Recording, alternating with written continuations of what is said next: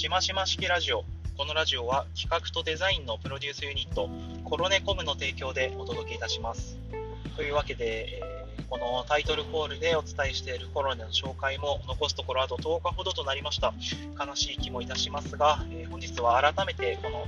ユニットの紹介をしていきましょう。えーコロネコムはですね、え企画が得意な島とデザインの得意なモヌが、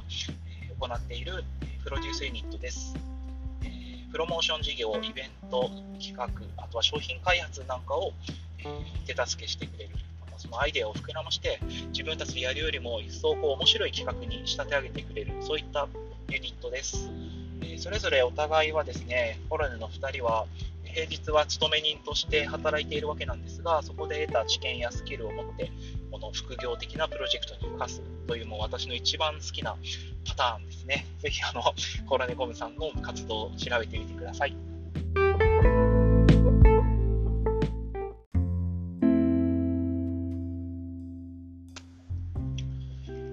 はい、えーこのラジオは茨城県稲敷市という片田舎で、えー地方の暮らしを満喫しながらそこで出会った方々と新しい仕事を作る形で、え副業マルチワークなんかも意識しながら生計を立てている、え私しましまが日々思ったことなんかを淡々と話す朝の5分ラジオです。まあ、うだつの上がらない日々を送っておりますが、その中で少しでも皆様の、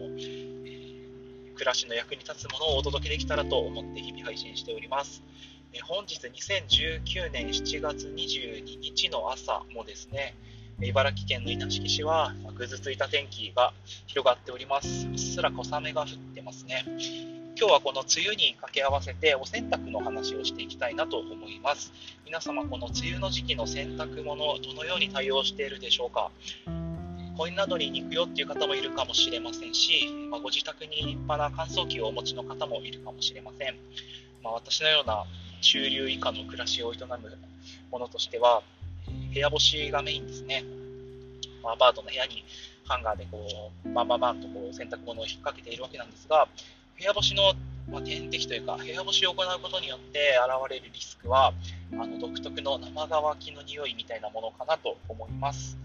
自分ではなかなか気づきにくいようなところかもしれません。満員電車に乗ったり、スーパーマーケット行ったりすると、ものすごい匂いを放っている人が多いかなと思います。あれはね、こう人間間のコミュニケーションを取る上で、臭いっていうのはもう本当にどうしようもなくデメリットになるかなと思いますので、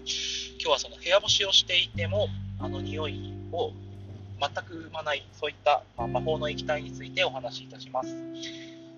えーそれが何かというと、えーオスバン S という医薬品に入るんですかね、えーその辺のドラッグストアなんかにも売ってると思います。決して高いものではなくて、まあ、5、600ml 入った瓶で7、800円ぐらいかな。私はそれも3年ぐらい使ってるので、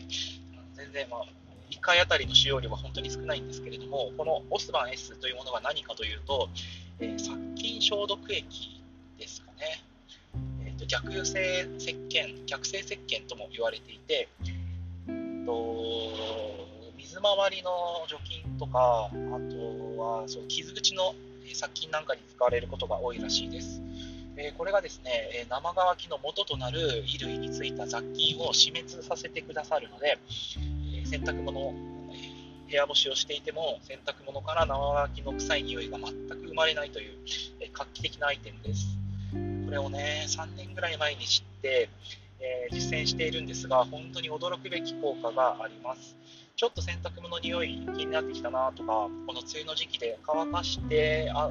乾いた後もなんとなく気になるなという時に、このオスパン S を使います。基本的にはあの希釈して薄めて、えー、漬け置きして、その後すすぐみたいな感じになります。まあ細かい使い方はぜひネットで調べていただけるといろんな情報出てくると思うんですが、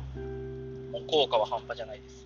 まあ、1点注意事項としては、あの一般的な洗剤とか柔軟剤のとは、まあ、逆性石鹸と言われるだけあって、効果をあのお互いにあの打ち消し合ってしまうので、使うときはオスバン S を使うときはオスバン S。でその後に、まあ、私の場合はオスバン S で漬け置きして、その後すすいだものを、えー普通の石鹸、まあ、洗剤で洗うっていうことをしますが、もう本当に効果は目を見張るものがありますので、ぜひこの時期ですね、この匂い気になる方は試してみていただけたらと思います。思いますはい。というわけで、朝の放送こんな感じでサクッと、今日はね、ザ有益な情報みたいな話をさせていただきましたが、今日はね、できたらこの夜の放送に、まあ、この思考法というか、